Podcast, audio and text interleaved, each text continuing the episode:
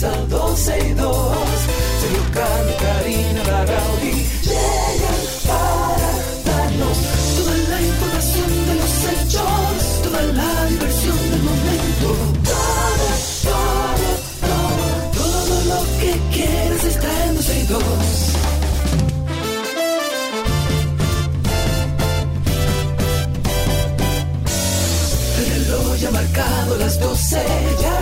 Comienza 12 y 2. Sergio Carlos y Karina Larrauri llegan para darnos toda la información de los hechos, toda la diversión del momento. Todo, todo, todo, todo, todo, todo, todo lo que quieras está en 12 y 2. Todo lo que usted quiere está aquí en 12 y 2. Buenas tardes, bienvenidos sean todos ustedes a esta 91.3, 91.1 FM desde Santo Domingo de Guzmán para todo el planeta a través de muchísimos lugares. Somos Karina Larrauri y Sergio Carlos que estamos aquí con todo el equipo de 12 y 2 y de la 91 hasta las 2.30 de la tarde en vivo, pero usted sabe que hoy en día usted no puede conseguir en cualquiera de los eh, outlets digitales, eh, cualquiera. Estamos en todos, estamos como el arroz. Hola amiga, ¿cómo estás? Prende tu cámara Muy que no te todo veo. tranquilo. ¿eh? Prende tu ah, cámara que no te tienes veo. razón. ¿Y por qué está apagada? por Porque Dios. tú sufres de eso. Yo sufro, yo lo sé. y Tú lo sufres más. Bueno. Ahí está. Bienvenidos a todos. Gracias por la sintonía. Aquellos que están desde temprano con nosotros a través de Twitter Spaces, vayan sumándose por ahí. Hoy no estaremos a través de YouTube en vivo. Pero, está pero, en pero, pero, física. pero, pero, pero, Pero, les pero, tengo pero, buenas noticias. Good Me news. reuní con el Señor de los Anillos esta mañana. Con Léase, nuestro socio, con nuestro a.k.a. socio. Antonio Espaillat.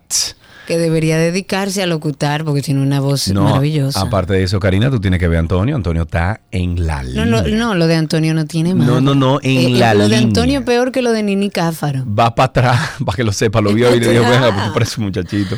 Pero bueno, me reuní con él y ya, en las próximas semanas, si no la semana que viene, ya está resuelto el tema de YouTube, eh, va a salir todos los días, se va a Genial. publicar todos los días, estemos, bueno, tú puedes estar en donde donde quiera, yo puedo estar donde quiera. adentro. No importa, incluso van a, ya con unos cambios que se van a hacer técnicos aquí, vamos a tener cámaras para que ustedes puedan ver a todos nuestros invitados siempre que vengan.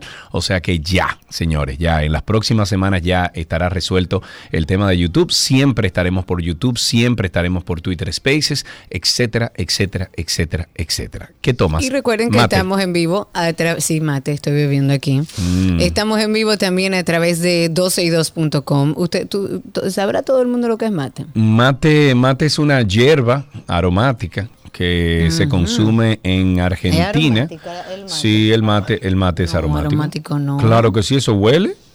No. Bueno, pero huele. Eh, Mm, ¿Qué es lo que suena, serio, no, Carlos? el que pusieron el que Hay no una era. musiquita muy agradable ahí. No, el 11. ¿Cuál Una es el un 11? tarabarán.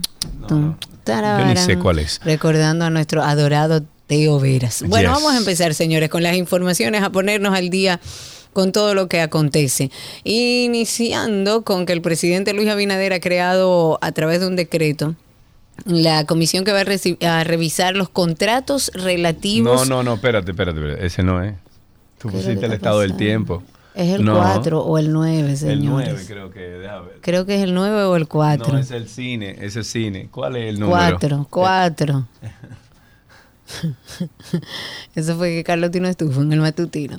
Bueno, sigo comentando que se está haciendo a través de un decreto, ya existe la comisión que va a revisar los contratos relativos a toda la disposición de los terrenos que son propiedad del CEA, o sea, del Consejo Estatal del Azúcar. Es una comisión que va a trabajar con con el ánimo o con el objetivo de revisar todos los contratos eh, suscritos por esa institución y pendientes que hayan de ser remitidos al Congreso Nacional para que ya finalmente eh, sea aprobado. Se trata de contratos que fueron suscritos por el CEA con anterioridad a la entrada en vigencia del decreto 26816. Este decreto en particular prohibió a partir del 27 de septiembre del 2016 la venta de terrenos que eran propiedad de ese organismo. Y la comisión quedó integra- integrada por Enrique Reyes, que es el presidente, está el director ejecutivo del CEA, que es el vicepresidente, Sí. Yolanda de la Cruz Vargas, que es secretaria, también el director general de Catastro Nacional y bueno, un grupo de personas que van a trabajar y a determinar cuáles de esas operaciones jurídicas constituyen actos irreversibles, consumados, hechos de buena fe y cuáles pueden ser reconsideradas por el Estado dominicano. Amén, ok. Hay mucha gente con mucho terreno ocupado incluso por el Estado, Karina Larrauri, por el Estado, que, óyeme, que, que no le han pagado nada y estamos hablando de mucho dinero.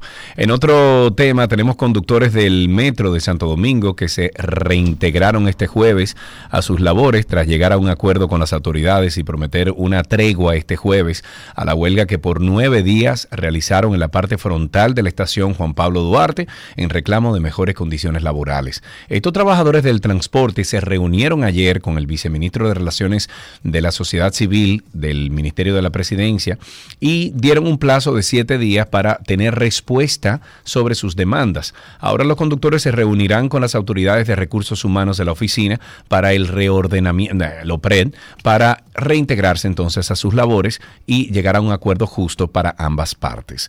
A mí, eh, a ver, eh, escuchamos incluso a, varias personas de la OPRED, creo que fue, diciendo, bueno, el que no venga a trabajar entonces que nada, que se va a desvincular.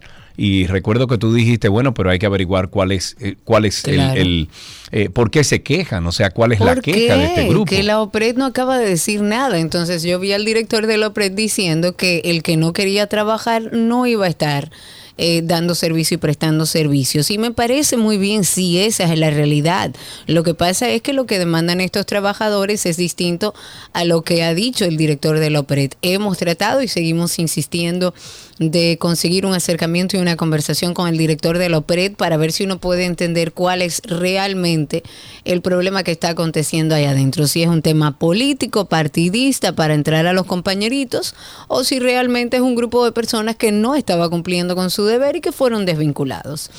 Seguimos con las informaciones. Ahora la Cámara de Diputados, que está encabezada por su presidente Alfredo Pacheco, estarán realizando este fin de semana vistas públicas, tanto en Miami como en Puerto Rico. La idea es escuchar las inquietudes de los dominicanos residentes en esas demarcaciones. La primera de las visitas se va a celebrar este viernes, o sea, mañana, en el Big Five Club de Miami y la segunda va a ser el domingo en la sede del Colegio de Abogados de Puerto Rico, que está en Juan Ponce de León, ahí en, en Puerto Rico. Se extendió un comunicado, la Cámara Baja ha dicho que estas actividades lo que van a permitir es que los dominicanos residentes en esos lugares, o sea, tanto en Miami como en Puerto Rico, puedan exponer cuáles son las necesidades y los puntos de vistas sobre su situación y de la comunidad en sentido general. Por ahí dicen, Karina, que aunque no se ve el coasesor especial para o sobre seguridad y protección del Ministerio de Interior y Policía dijo que en el día de ayer que las estadísticas con las que toman las decisiones de combate a la criminalidad en la República Dominicana muestran una reducción del crimen de un 25% respecto al año 2022 y una disminución de los homicidios en 22 muertes respecto a la misma fecha del año pasado. Basándose en su recopilación, estos datos son utilizados en las reuniones de alto mando de la Policía Nacional junto con el presidente Luis Abinader. Los incidentes que recopila el asesor son conflictos con armas de fuego, robos de motocicletas, vehículos, asaltos, robos en general, abuso sexual, entre otros, de una lista de 19 categorías. Eh, John Uvane es un asesor estadounidense que colabora con el Ministerio de Interior y Policía y que no tiene vínculos con el asesor de transformación de la policía, quien es el señor José Vila del Castillo, y dijo que para la elaboración de las estadísticas recopilan datos de las llamadas del 911, la Policía Nacional y la Procuraduría General de la República para asegurarse que son los más precisos. Pero qué bueno que empezó así ese comentario que aunque no se ve, ellos dicen que está reduciendo. Exacto. Aunque no se porque la, la, ciudadanía lo vive de una forma distinta, aunque los números evidentemente puedan estar cambiando. El Senado ya aprobó en primera lectura el proyecto que modifica la ley sobre protección de derechos al consumidor. Es una iniciativa que fue presentada por los senadores Virgilio Sedano y Antonio Marte, y lo que propone es incorporar mayor regulación y supervisión, pero además de, eh, de esto establecer nuevas sanciones para los comercios que violenten los derechos de los consumidores.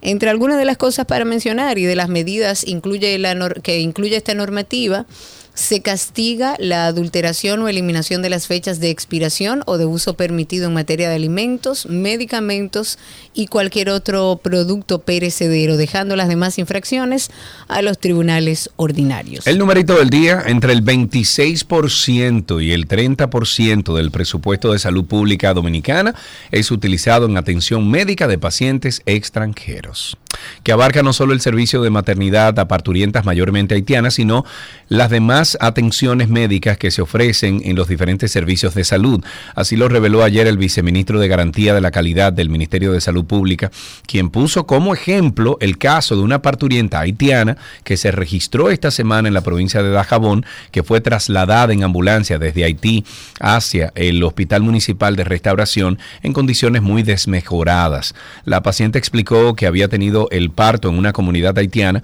y presentaba un sangrado que ellos no tenían cómo manejarla, por lo que la refirieron al centro de restauración, eh, donde casi llegó en estado de shock con apenas 3 gramos de hemoglobina. Agregó que los médicos la canalizaron, pidieron auxilio al Hospital Provincial de Dajabón, donde fue recibida en condiciones muy delicadas. Y estoy citando, esos son los esfuerzos que el país hace ante el fenómeno de esta inmigración de casos de pacientes que nosotros estamos manejando en el Ministerio de Salud Pública y el Servicio Nacional de Salud. Tú sabes que yo no he escuchado al presidente de la República que tanto mm, ha hablado sobre el tema Haití, de que República Dominicana no se puede hacer cargo de, los problemas que aquejan Haití. Eh, sin embargo, repercuten en esta tierra, pero no, no lo he escuchado de nuevo referirse a lo que estaban hablando al principio del gobierno, Karina, que decían que la idea era formar algunos hospitales que estuviese ahí, en, estuviesen en la frontera y que pertenecieran incluso a la parte de Haití, pero que fueran controlados no por haitianos o no por una administración haitiana, sino de otros países, ni siquiera de República Dominicana. A mí me parece que esto sería una excelente idea que se construyan tres hospitales, por ejemplo, uno en la parte norte, central y en la parte sur de la frontera, donde todo haitiano que necesite una ayuda eh, profesional, que necesite una ayuda eficiente de salud, vaya a esos hospitales y que estén ahí en la frontera, que no estén en el, en el meollo del asunto en, el, en, en Haití. No sé, es una idea que, que a lo mejor se pueden formar otros hospitales en algunos lugares de Haití, pero que no sea de administración haitiana, que sea como, como una, una tierra libre, que sea, eh, no sé si una zona franca, si le querían llamar, o, no sé, pero que, que fuera controlado por otros países. Un pedazo de tierra solidario donde puedan esas parturientas ser atendidas de manera humana y que esté dispuesto para eso. La Junta Central Electoral en el día de ayer ya dictó la proclama que deja iniciado, señoras y señores, el, periodo de pre-campaña. Esto va a ser el día 2 de julio, en el que se van a fijar también los topes de gastos para los aspirantes a todas las posiciones electivas.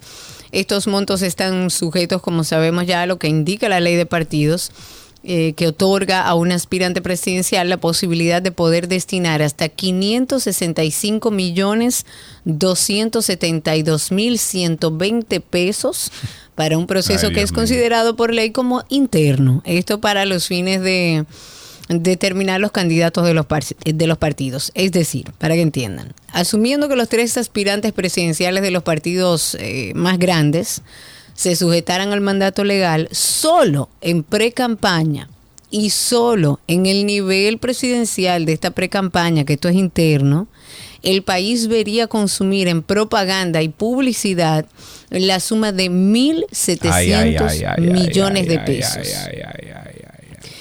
Este monto, como dijimos, no incluye el resto de las posiciones electivas. o sea, estamos hablando solo del presidente, pero hay posiciones electivas por demarcación, eh, ya que la determinación se da por la cantidad de electores a nivel nacional, por la demarcación según corresponda. Por ejemplo, para que tengan una idea, los aspirantes presidenciales van a poder gastar 50 pesos por cada inscrito en el padrón de electores a escala nacional.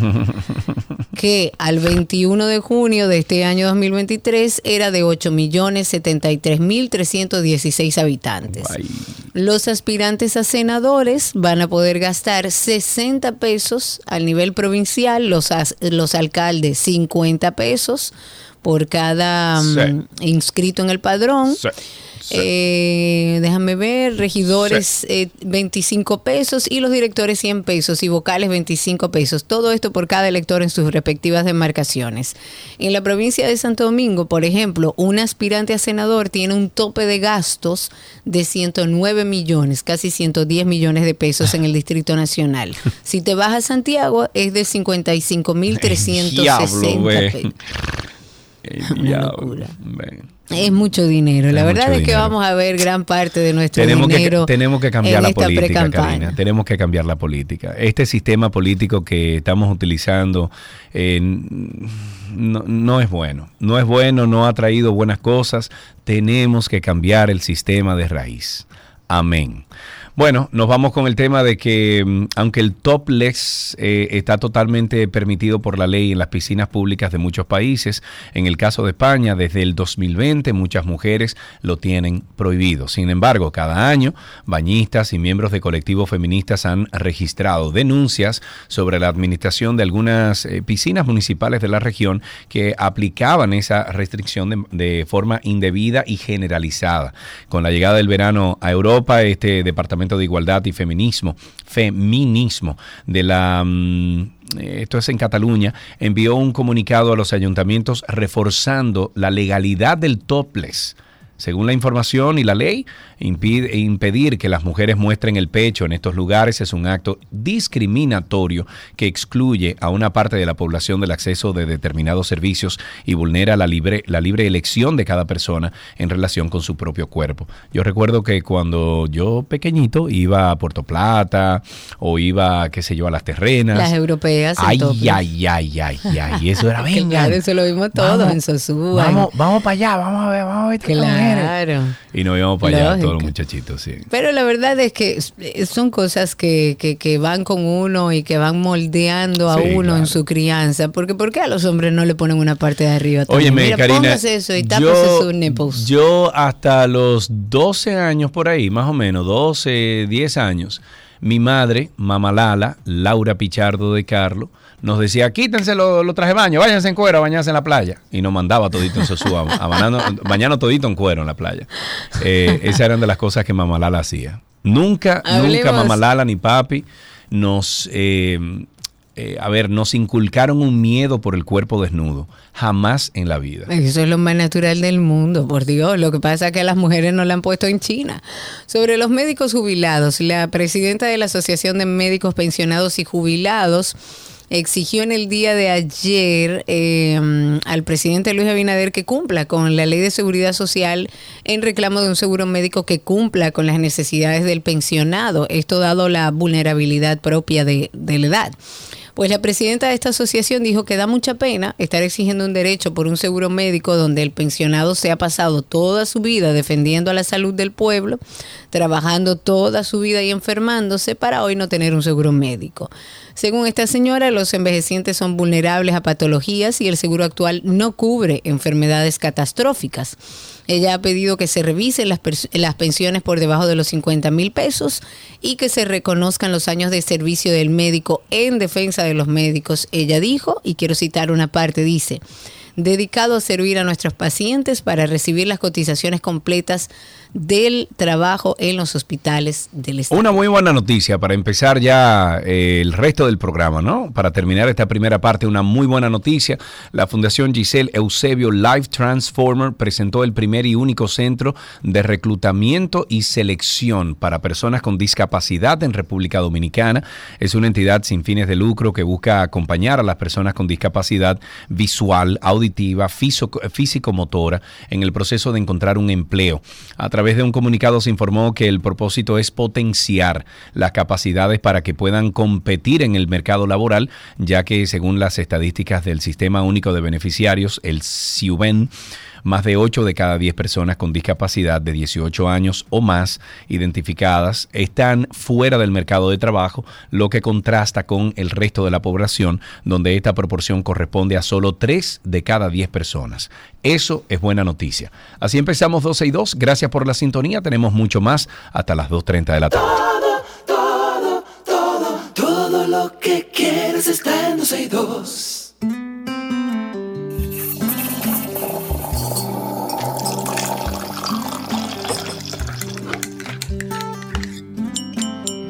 Estamos en nuestro cafecito de las 12 y como cada jueves siempre le traemos un cafetero que usted conoce, alguien que usted ha visto por ahí. Y hoy nos tomamos un café con el actor, comediante, comunicador, mejor amigo, confidente. eh, ¿Qué más te puedo yo llamar a ti, Irving Alberti? ¿Qué más? Dime. Tu hermano. Mi hermano, mi hermano.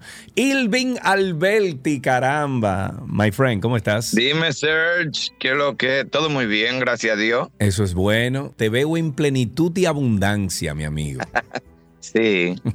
Abundancia donde hay siete gente en una casa. Eh, es como, no hay como tal abundancia que sobra. Di que, di que así, di que wow. Sí, pero como yo nunca le he dado mucha mente a eso. Nunca. Si yo tengo que coger prestado para que todo el mundo esté gozando, yo lo hago, yo no le paro a eso. Amén. Y que se, la deuda la paga tú como sea. Claro. Irving, tú eres cafetero. Yo te he visto con café en la mano. ¿Desde cuándo empezó ese hábito en tu vida? Desde que yo trabajé en el banco en el 89 por ahí, yo nunca en mi vida había probado el café. Y entonces la chercha, la cocina y todo el mundo, vamos a beber un café, vamos a beber un café. Y en la vida no se puede ser tan estrés. Y tú siempre tienes, yo siempre digo que tú tienes que tener como algo. Yo dije, bueno, pues vamos a beber café porque ahora mismo yo creo que ni fumaba en esa época. Pues vamos a beber café. Y desde ahí ya me amarré, listo, de por vida. O sea que tú estás dispuesto a probar las cosas una vez en la vida. Por lo menos una vez. Hay algunas que le tengo terror porque como cada vez que pruebo algo, siempre me quedo.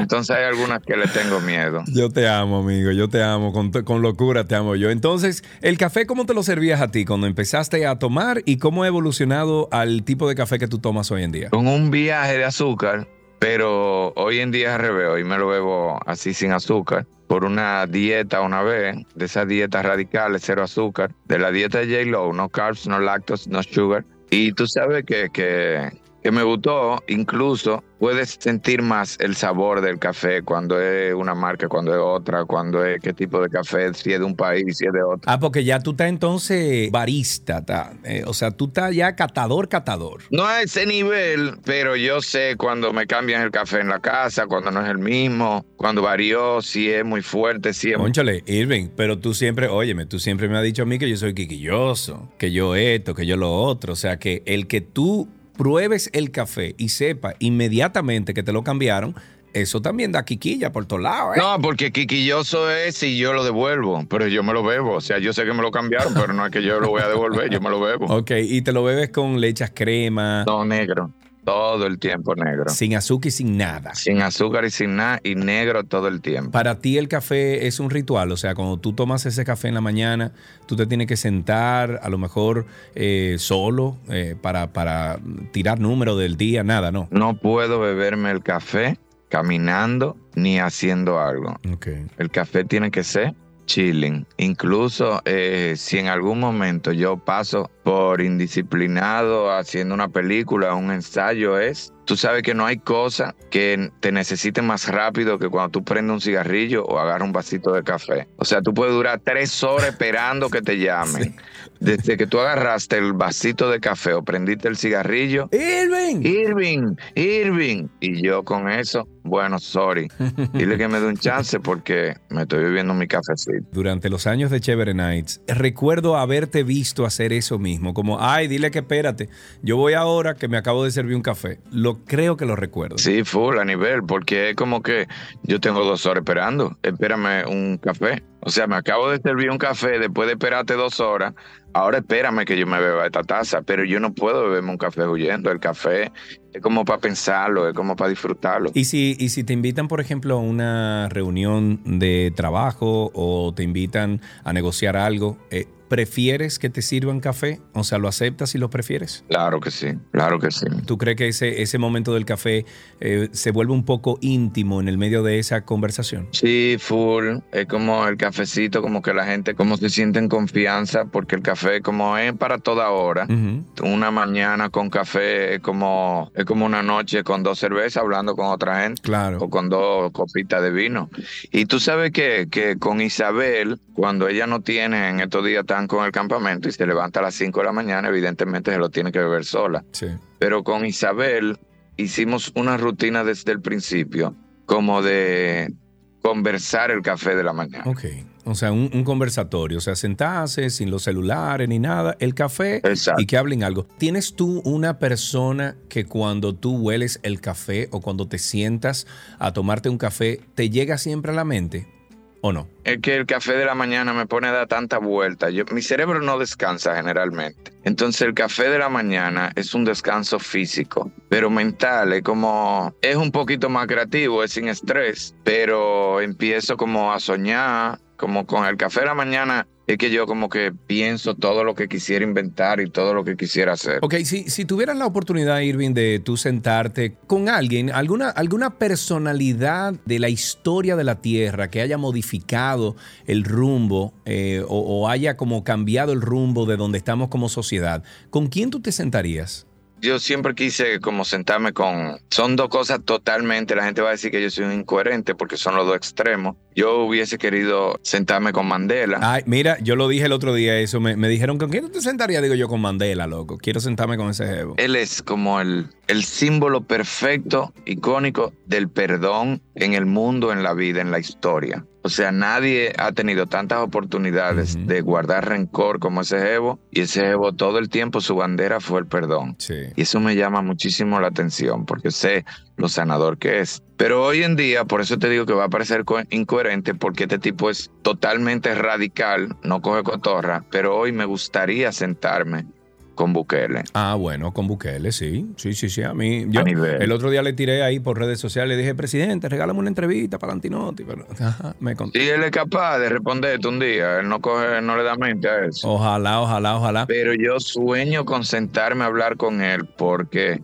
hay cosas en gobiernos que son herencias Sí, claro. de gobiernos pasados, préstamos, corrupción, todo eso. Pero hay otras cosas que no, tú no tienes que aceptar que son herencias, que tú con pantalones tú la puedes resolver y él lo demostró. ¿Tú, ¿Tú tienes algún tipo de relación entre ese momento del café o el café y tu trabajo, Irving? Sí, pero como te digo, pero para un break. O sea, no di que necesito café. Ok, pero por ejemplo, tú estás haciendo un show. Vamos a, vamos a ponerte el escenario. Tú estás en un show, eh, faltan tres horas para el show. ¿Qué tanto café tú consumes? Si lo consumes. Men, o sea, tú no te imaginas lo complicado para mí que es, porque se ve como si fuera lo más fácil de buscar. O sea, se ve poco aceitoso de un artista que te pide un café antes de empezar. Pero en una discoteca de Nueva York, Claro. pedí un café para empezar.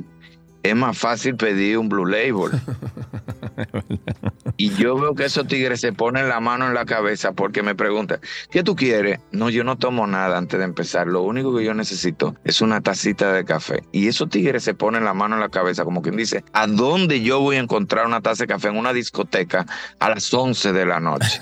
Pero eso es lo único que me gusta. Antes de empezar un show, mi taza de café. Mira, el otro día tú y yo tuvimos esta conversación y qué pena que no estamos en vivo, en pre- eh, eh, o sea, presencial tú y yo ahora mismo, porque nos estuviéramos tomando un café eh, para decirte que te vi feliz el otro día. Cuando tú y yo nos juntamos, que yo te dije, Conchole, te veo feliz, loco, te veo en balance. ¿Te, te sientes feliz ahora mismo como donde estás en tu vida, con lo que estás haciendo? Loco, súper, o sea, yo siempre he sido muy cuidador de mi tranquilidad, siempre he rechazado cosas que yo sé que me van a hacer, que no la voy a pasar cool, pero cada vez me pongo todavía más exigente, antes era muy complaciente.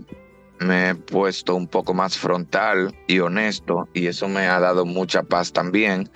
Y mi familia, ¿Eso te lo ha dado la edad o te lo ha dado, lo, perdóname el San Antonio que iba a decir, pero lo fundazo que uno se ha dado? Sí, las dos cosas. O sea, con los años yo me he dado cuenta que por más que tú le adornes a un amigo, algo que no te gusta, eso es lo que hace que te crece, que crece, crece, crece, y cuando ya tú lo vienes a hablar, ya la bola es demasiado grande.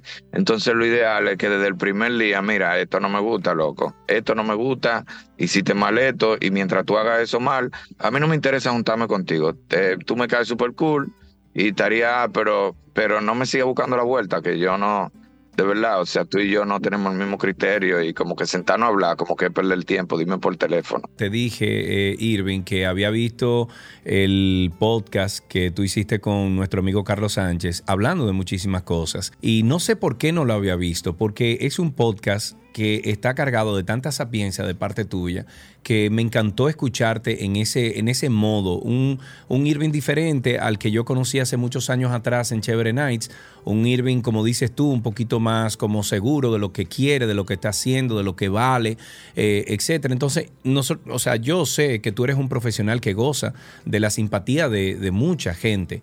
¿Hay algún sueño en el arte que te quede por cumplir? ¿Hay algo que tú dices, mira, necesito esto antes de morir? Mira, eh, ahora con esto, eh, ya lo conversamos los otros días, que la obra que yo escribí se va a hacer cine. Esto ha sido como un brinco de satisfacción demasiado grande que yo no lo estaba esperando. Yo tengo otros libretos, pero yo sí quiero llegar a que mi vida artística sea sencillamente dirigir cine y teatro y escribirlo. Yo creo que eso sería... O sea, tú quitarte del frente, tú, eh, por ejemplo, darle la bienvenida a nuevos talentos, eh, dirigirlos, eh, a lo mejor traspasar... Escribir muchas cosas que yo quiero decir, que yo quiero que la gente entienda.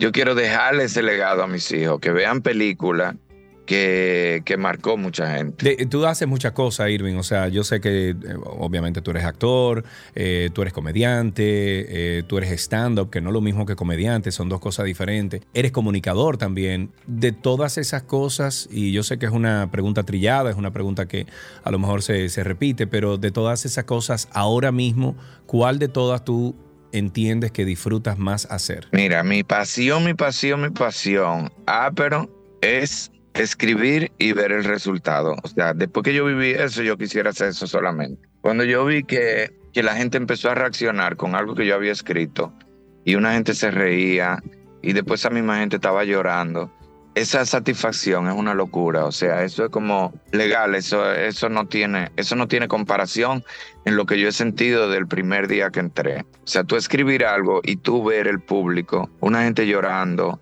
una gente riéndose y que alguien te diga, loco, de verdad, eh, yo no pude, yo, yo no sé por qué las otras gente se rieron, yo lloré, una jeva se tiró una foto conmigo en una plaza y me dijo que su esposo, ella nunca lo había sentido tan cómodo en un lugar como viendo eso, parece que él había tenido problemas de alcohol. Qué cool. Y como la obra trata mucho de todos esos prejuicios y todo eso que la gente pasa en su infancia, que a veces nadie conoce la historia del otro, eso me mató, me marcó. Eso para mí ha sido lo más ápero que yo he pasado.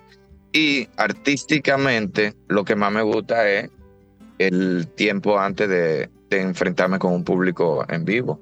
O sea, ahí es que yo me siento artista full. Ok.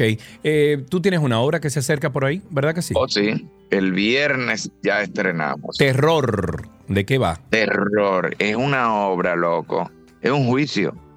Yo soy un piloto de combate que un terrorista secuestró un avión, iba directo a un estadio donde habían 70 mil personas. Y yo como piloto de combate eh, no espero la orden de nadie. Ya cuando el avión se iba a tirar, yo exploto el avión y iban 164 pasajeros. Entonces me hacen un juicio como un homicidio a 164 pasajeros y el público es el que decide todos los días, el que da el veredicto y vota si yo soy inocente porque salvé 70 mil personas o yo soy culpable porque sacrifiqué 164. Ok, o sea, cuando tú dices el público es quien juzga todos los días, o sea, el público presente ese día. El público es el que decide todos los días, hace las votaciones y según lo que diga el público, el final es o yo soy culpable o yo soy inocente. Mm, no se ¿Esa obra se ha presentado en otro lugar? Sí, pero uf, en cantidad de sitios, incluso tiene unas estadísticas. Eso iba a decir, ahí, eso, eso era lo que te iba a preguntar. O sea, de acuerdo a esas estadísticas de esas presentaciones en, diferentes mercados, eh, ¿ha sido más culpable o más inocente? Según las estadísticas, en Alemania, en Europa, ha sido más culpable porque son gente que, tú sabes que son gente que no tienen tanta sensibilidad y son gente que han trazado con su ley. Pero en Latinoamérica, en Hispanoamérica, esos países así ya más, es más inocente generalmente, porque ya la gente apela más a que la ley, yo no tengo que ver con la ley, la realidad es que él lo hizo bien para que se murieran 70 mil, que se murieran 164, y es más inocente en Latinoamérica. Así mismo, o sea, lo tiene un mapita, ellos le envían un mapita cuando tú compras el derecho de los resultados y cuando tú terminas cada obra, tiene que mandar los resultados también. Wow, Dios mío, eh, interesante. Yo creo que puedo llegar ahí. La obra se llama Terror, se presenta los días... Desde el 30 de junio, 1 y 2, y después el otro fin de semana, 7, 8 y 9. Está loquísima, mano, está Mira, tú sabes lo mejor de todo esto, Irving, que es en la sala Ravelo. La sala Ravelo tiene una magia que ninguna sala de teatro tiene en este país. Para que lo sepa. Yo, las pequeñas, o sea, las, las tres o cuatro obras que yo he presentado ahí, que he sido actor, que, que es una magia impresionante. Estaré ahí, amigo, viéndote. Ojalá, loco, de verdad, te va a gustar muchísimo. Las boletas están a la venta en Huepa Tickets, en CCN Servicios de Supermercados Nacional y Jumbo, y hay un 30% de descuento para estudiantes con carnet solo vía la compra física en los establecimientos antes mencionados. Irving, te amo con locura. Te adoro, loco, te quiero demasiado. Tenemos que hacer otra junta. ¿Tú te imaginas otra obra, tú y yo juntos? Para que lo sepa, loco. Para que lo sepa. ¡Guay, caramba! Irving Alberti estuvo con nosotros en este cafecito de las 12. Ya regresamos.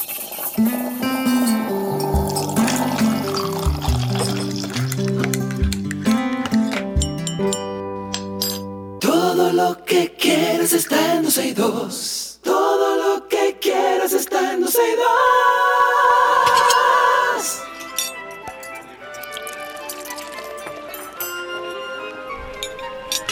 Ulala, mewi, mancha comida de Gabriela Paz, que se y mewi. Y esta receta del día llega a ustedes gracias a Molino del Sol en sus 60, no, 30. Yo le iba a poner 30 años más. Parece de toda la vida. Y aquí estamos en la receta con nuestra querida Gaby. Hola, Gaby. Hello. Hola, Gaby. Estamos bien, estamos bien. ¿Cómo va San todo? estamos Cari, El, el, día aquí está, Karina Larrauri. Para mí, de mi propiedad. Por un lado, por un lado azul, bellísimo, y por otro así como que se avecina. Por ahí viene ese día gris, parece que va a llover hoy. Eh, las, eh, eh, así lo ha dicho Jean Suriel, así que a tomar todas las medidas de prevención y a disfrutar con esta hambre que tenemos todos de un rico dip. ¿O qué vamos a preparar hoy, Gaby? Pues hoy vamos a hacer, sí, un dip griego, es un auténtico dip griego. Me, pueden corregir de cómo se pronuncia, pero eh, sería sas, sasiki. Se escribe T-Z-A-T-Z-I-K-I. Y es un dip a base de yogur que lleva pepino, que usted lo puede acompañar con un grisini, con una galletita, o si lo hace más espeso, lo puede hacer tipo sándwich. Ayer hacíamos la remembranza de ese sándwich de atún todo cremoso, crunchy. Mm. Este puede tener la misma sensación. Ojo, yo que no como pepino, simplemente al verlo es una cosa, wow, que se ve sumamente refrescante. Y como sabemos que los días están calurositos, porque están, no sé por allá en Santo Domingo, pero por aquí hay un Claro que sí. Ay, bueno, e, es bastante agradable. Aparte también que como dip usted lo puede preparar temprano en la mañana, si va a ir a la playa, es sumamente refrescante, lo pone en una base con hielo para que se mantenga frío, como, como te dije, esa base de yogur, y con eso mismo, con unas galletitas o unos grissini, va de maravilla. Son pocos ingredientes y la verdad que es muy fácil de hacer. Vamos a necesitar medio pepino de los grandes, ¿ya? Que vamos a rallar sin pelar. Vamos a utilizar eh, con piel y todo. Una taza y media de yogur griego, dos dientes de ajo. Aquí puedes variar, puedes tenerlo subidito a ajo o no, desde no ponerle ajo hasta uno o dos dientes. También vamos a necesitar dos cucharadas de aceite de oliva. En este caso, una cucharada de vinagre blanco que puede sustituirlo por zumo de limón, que para mí me gusta más el ácido del zumo de limón, sobre todo si es el amarillo, pero indiscutiblemente que a esta combinación le va mejor el, vinagre que, el limón, pero para el gusto de los colores. Media cucharadita de sal y una cucharada de eh, eneldo fresco, bien picadito. La preparación vamos a iniciarla con el pepino, que vamos a rayarlo por el lado grueso del, del guayo y lo vamos a poner sobre un colador para que drene el exceso de agua. No vamos a exprimir, simplemente vamos a dejar que drene un poco y sí, con fuerza puede aplastar, pero no llegar como cuando hacemos los, eh, cuando hemos trabajado el zucchini, que lo em, estrangulamos, por decir así, en un paño de cocina. Este no, este simplemente vamos a dejar que drene un poco eh, su líquido natural sobre un colador y ahí va a drenar bastante bien. Entonces aparte en un recipiente vamos a colocar el yogur, los dientes de ajo que lo vamos a tener aplastados o si usted tiene o rayado finito, que sea como una especie de pasta. La, vamos a agregarle el aceite, la sal y también el vinagre blanco. Y vamos a mezclar.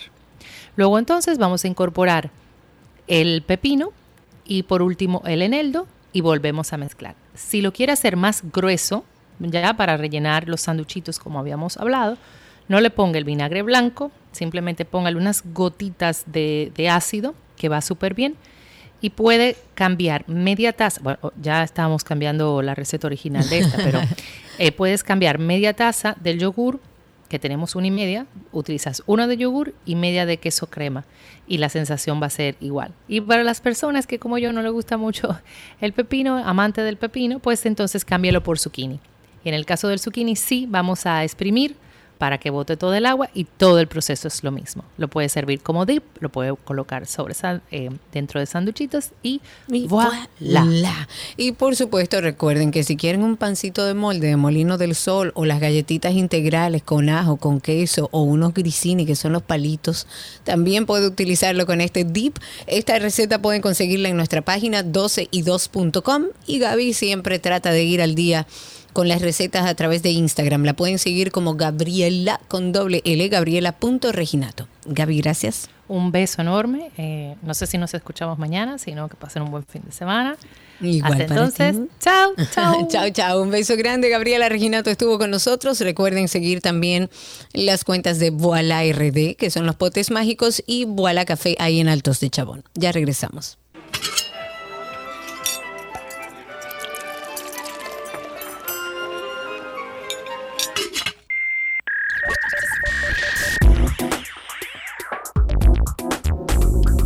Lo mejor de la web les llega a ustedes gracias a Altis, nuestros amigos de Altis. Y vámonos con unas publicaciones temporales en formato de historias, como en el caso, por ejemplo, de Instagram, en las historias, eh, en Snapchat también, en los estados de WhatsApp.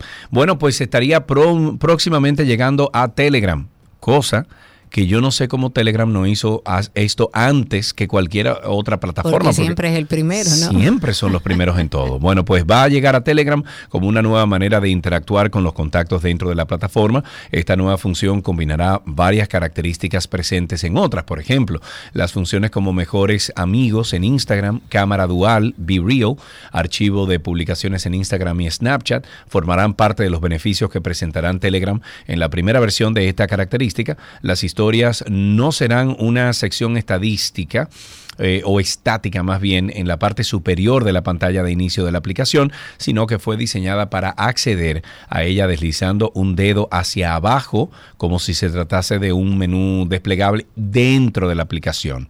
Cada una se presentará por medio de la foto de perfil del usuario que realizó la publicación y un círculo externo que indicará si ha difundido una actualización de forma similar eh, a como por ejemplo Instagram, etcétera. En la esquina superior izquierda se encontrará un botón de Mi historia que mostrará la foto de perfil del usuario junto a un símbolo de más que se podrá entonces pulsar para iniciar la captura de una imagen o video y para crear esta publicación. En esta pantalla adicional, los usuarios también accederán a una característica adicional y es tomar fotos y videos usando la cámara frontal y trasera del celular al estilo viril al, al mismo tiempo. Como una opción de seguridad, desde Telegram han dicho que estas novedades permitirán seleccionar grupos de contactos que podrían tener acceso a estas publicaciones de la historia. Me parece fantástico. Eh, era de esperarse que Telegram iba a mejorar la experiencia que vivimos en otras redes sociales con este tipo de publicaciones y ahí está demostrado. Van a combinar tres o cuatro diferentes eh, características de historias que vemos en diferentes redes sociales en una. Bravo, Y si hablamos de TikTok, una de las formas que tiene un creador de contenido para monetizar sus publicaciones en esta red social de TikTok y ganar dinero, por supuesto, es permitir la aparición de publicidad de diferentes marcas durante la reproducción de sus videos. Pues recientemente se ha confirmado que cada anuncio mostrado tiene el equivalente a ganancias que se irán acumulando y que podrán ser retiradas por el usuario. Sin embargo, es posible que la publicidad mostrada luego de determinados videos no sea la ideal para las marcas promocionadas. Entonces lo que está haciendo TikTok ahora es lanzando una nueva función que se llama retos creativos, que lo que va a hacer es presentarse como una oportunidad para ampliar las posibilidades de monetización de los creadores. El sentido de hacer estos retos es que los creadores de contenido eh, hagan un casting y envíen una muestra de su contenido a una marca que lo solicite, por ejemplo. Y los ganadores de esta competencia general entre usuarios van a recibir un, un porcentaje de un fondo generado por las compañías que anuncian sus productos o servicios a través de esta plataforma de TikTok. Participar en estos retos no implica que gane la propuesta del creador de contenido más creativo, sino que también deben eh, tener métricas que así lo apoyen. Vistas, me gustas, clics, conversaciones, todo eso va a ser tomado en cuenta por las marcas para determinar quién gana este reto propuesto. La red social aún no ha indicado de cuánto será el fondo del que se extraerán las comisiones para los creadores, pero el monto a pagar podría ser determinado por las métricas, como les dije, y el alcance de los videos publicados. Ya esta dinámica requiere de creadores que tengan una exposición, digamos que decente dentro de la plataforma. Solo podrán participar aquellos que tengan al menos 50 mil seguidores y sean mayores de 18 años.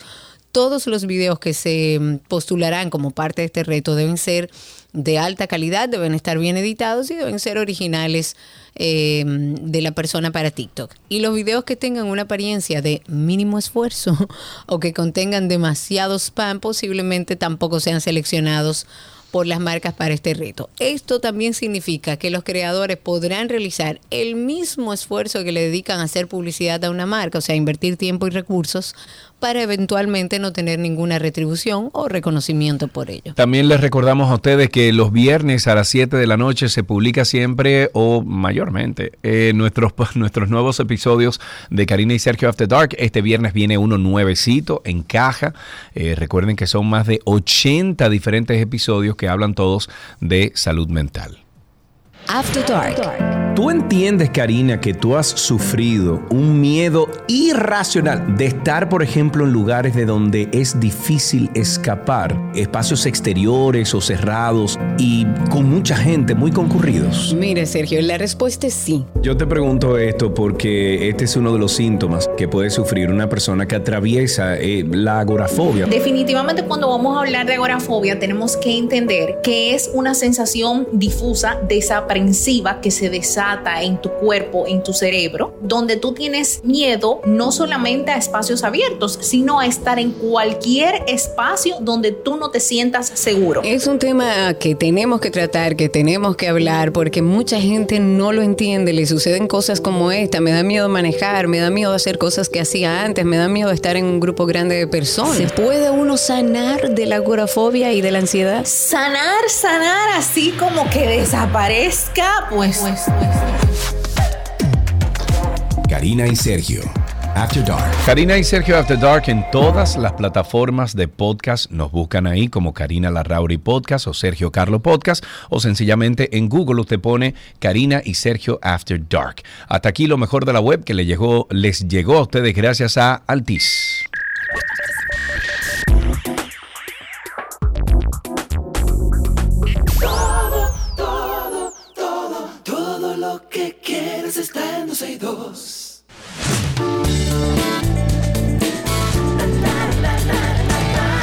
Vámonos con algunas informaciones del entretenimiento. El Tribunal Especial de Tránsito del Distrito Nacional dispuso en el día de ayer la libertad del exponente urbano Elvis Manuel Santos Alcántara, que nadie lo conoce así, sino que lo conocen por Honguito pero tendrá que pagar una fianza de 300 mil pesos, presentarse de manera periódica y respetar un impedimento de salida del país. Luego de la variación de medida de coerción que le fue dictada en diciembre del año pasado, el cantante apareció en sus redes sociales donde anunció sus próximas presentaciones musicales, agradeció a las autoridades, a su abogado, a familiares, allegados y aseguró estar reformado y diferente. En diciembre el tribunal acogió la solicitud de dos meses de prisión preventiva que hiciera la Fiscalía del Distrito Nacional y Honguito fue enviado al Centro de Corrección y Rehabilitación de Najayo Hombre, ubicado en San Cristóbal. Honguito fue señalado como el conductor de la Jeepeta Mercedes-Benz que impactó el 29 de octubre del año 2022 de manera frontal la motocicleta que iba conduciendo a Vener Elma, quien falleció al instante. Eh, y entonces sale ya.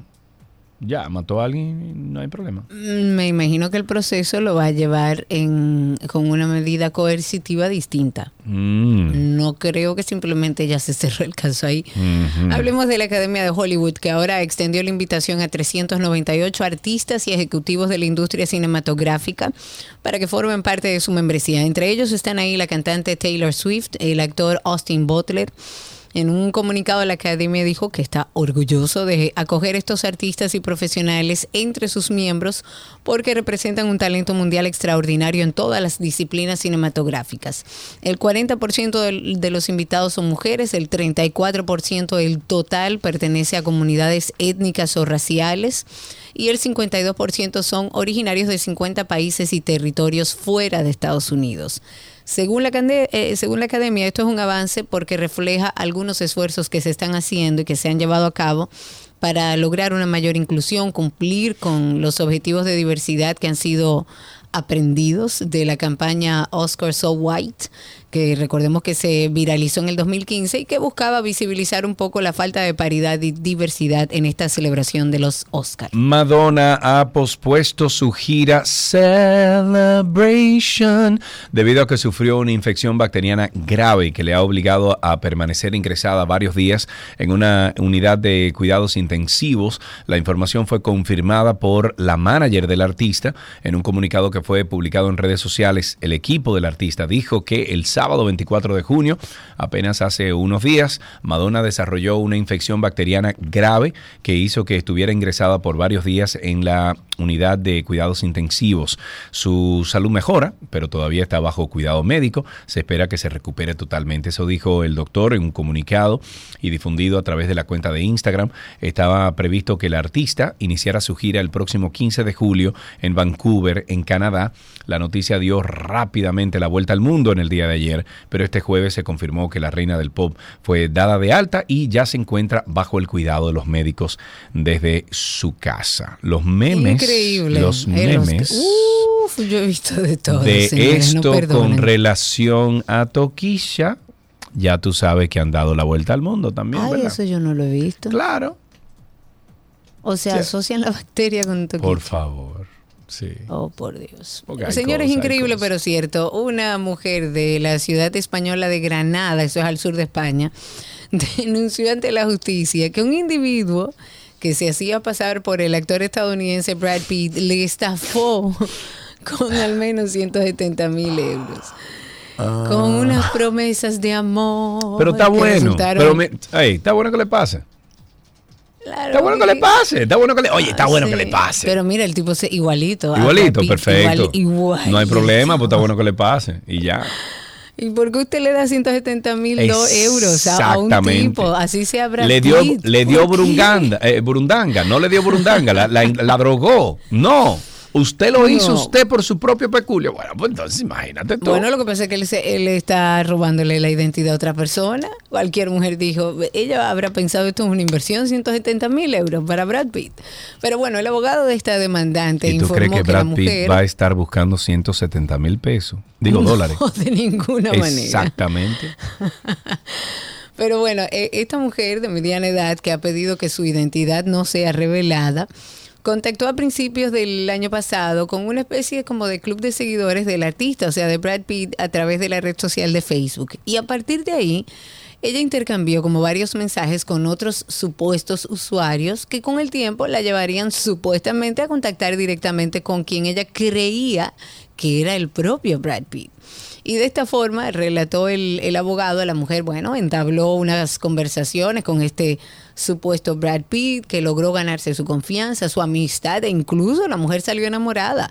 Y estableció una, re- una relación eh, análoga a, a la de una pareja. Pues el falso Brad Pitt le prometió incluso venir ir a España y grabar una película juntos. Ande Lo que-.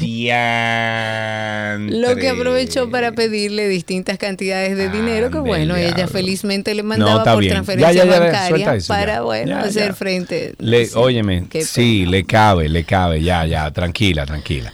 En otro tema, el alcalde de la Ciudad de México, eh, bueno, mexicana San Miguel de Allende, eh, Mauricio Trejo Pureco, informó sobre su decisión de cancelar el concierto de la cantante cubano, del cantante cubano, perdón, Francisco Céspedes, que debía tener lugar el próximo 7 de julio, luego de que el artista le deseara la muerte al presidente Andrés Manuel López Obrador. Según dijo el funcionario en un mensaje a través de sus redes sociales, la medida se tomó luego de que las polémicas declaraciones hechas por el artista el lunes pasado durante una entrevista en la Ciudad de México. El artista habría criticado la decisión del mandatario mexicano de invitar a su homólogo cubano, Miguel Díaz Canel, a la celebración de la independencia de México que se conmemora el 15 de septiembre. Y dice aquí, y estoy citando, usted puede invitar a cualquier presidente, pero no ponerlo como el máximo. Por eso me cae muy mal ese tipo y ojalá se muera. El diantre. Eso comentó Céspedes sobre López Obrador tras confirmarse la cancelación de la presentación del cubano en el Teatro Ángel Peralta. El alcalde aseguró que se eh, contratará a un artista de mayor relevancia para cubrir esa fecha. Oye bien, qué bien. Y no olviden ustedes nuestro podcast de Karina y Sergio After Dark. Oye, cuando tú sugeriste de que vamos a hablar de esto, digo yo, bueno, Karina está chipeando.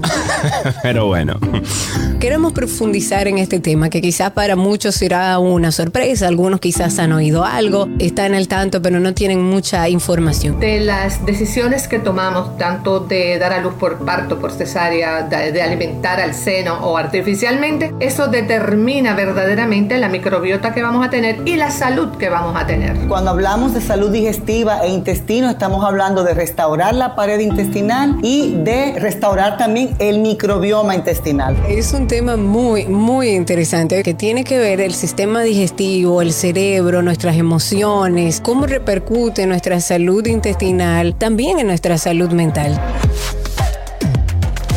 Karina y Sergio, After Dark. Karina y Sergio After Dark. Esto se encuentra colgado en todos, en todos, en todos lo- los networks que usted pueda conseguir los podcasts. Usted busca ahí Karina Larrauri Podcast o Sergio Carlo Podcast o usted entra a Google y en Google usted pone Karina y Sergio After Dark. Todo lo que quieres está en 12 y 2.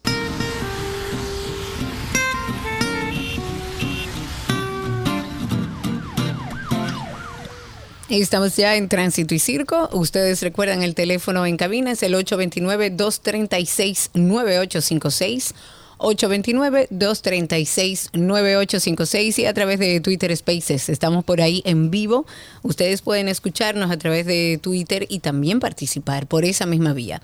Cuéntenos cómo está la calle, el tránsito y el circo. Hablemos del ministro de Medio Ambiente y Recursos Naturales, Miguel Seara Hatton.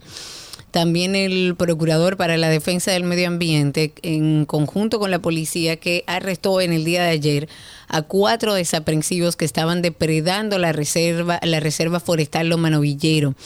Ah, son varios hombres. Los hombres eh, los han identificado como Anderson Jiménez, de 43 años. Está Juan Domingo Rivas Peralta, de 33. Alfredo Álvarez Martínez, de 33. Y Luis Miguel Gutiérrez, de 31. Todos eh, están ya a disposición del Ministerio Público para solicitar la imposición de medida de coerción. En este operativo, ahí estuvieron los agentes. eh, bueno, ocupando en este caso ocho motocicletas. Estuvo explicando además que la directora jurídica de Medio Ambiente, ella estuvo hablando, estuvo el domingo durante este amplio recorrido que realizó Seara Hatton por el Parque Nacional Los Siete Picos, por la Reserva Forestal Los Manovilleros, que son dos áreas protegidas que están siendo muy impactadas por desaprensivos que, bueno, ocupan terrenos ilegales, depredan bosques nativos con prácticas agrícolas, ganaderas. Y la directora jurídica de Medio Ambiente dijo que confía en que los tribunales van a imponer sanciones correspondientes a estos responsables y yo creo que toda la sociedad también. Yes, ahí tenemos una primera llamada. Tenemos a nuestro amigo Carlos en la línea. Buenas tardes, Carlos. Eh, Karina Sergio, buenas tardes.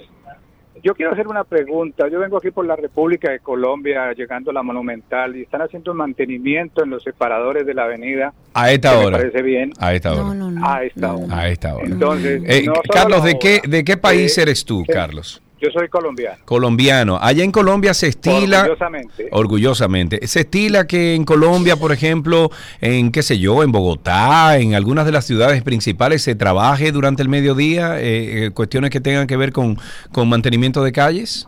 Bueno, normalmente eso ya se ha venido corrigiendo debido a- al caos que uno está viendo acá. Claro. Porque yo recuerdo que cuando yo llegué a este país hace 15 años, lo primero que me dijeron las personas que me contrataron fue, haga de cuenta que usted se ha vuelto 30 años atrás en Colombia. Ay, Dios. Entonces, Dios eh, para que para que usted tenga una idea. Ajá. Entonces, pues a mí me ha dado muy duro muchas cosas, entre eso, esa.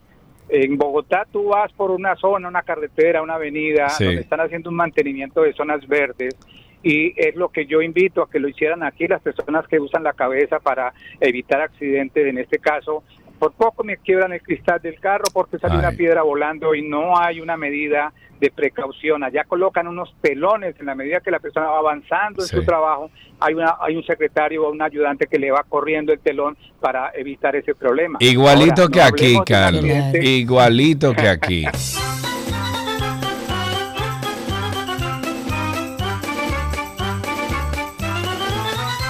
Tenemos también en la línea a Alexis. Buenas tardes, Alexis. Adelante, amigo. Sí, buenas tardes, Sergio. Saludos. Sergio, eh, eh, la, el llamado que yo hago al gobierno, a- al que nos está gobernando, que en este caso es el presidente Abinader, lo hago públicamente. Ya me duele la garganta, pero yo como ciudadano que me que pago mis impuestos, tengo que reclamar mi derecho. Eh, por favor, detrás de la embajada americana en la carretera La Isabela, eso es Altos y Arroyo Hondo, donde está el colegio Community, Sí. están atracando. Oh, Porque no, me hay diga. iluminación, no hay iluminación. ¿Qué tipo, ¿Qué tipo de atraco están haciendo? ¿Cuál es la modalidad? Ese, Sergio, la modalidad que hacen es en un motor, se te aparecen y te encañonan. En estos Ah, días yo fui... Nosotros conocemos muy bien esa área y es la boca del lobo. Sí. Sí, sí, sí, entonces yo fui a, a- a- a una experiencia a botar la basura de yo vivo en una segunda. Y, y cuando bajo que voy a abrir con el portón eléctrico me tuve que devolver porque ahí mismo pasó un motor sin luz a todo lo que da. Parece que lo andaban persiguiendo